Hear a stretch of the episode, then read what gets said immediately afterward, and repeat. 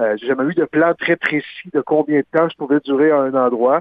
Euh, dans le cas actuel, c'est que Gaspé connaît une phase de croissance qui est quand même assez soutenue. On a énormément de contacts avec plein de promoteurs en logement, des belles avancées au niveau des garderies. Il y a un élan économique qui est assez fort présentement. Donc, si on veut gérer ce développement-là, euh, moi, je vais proposer aux gens la, la, la continuité, si on veut.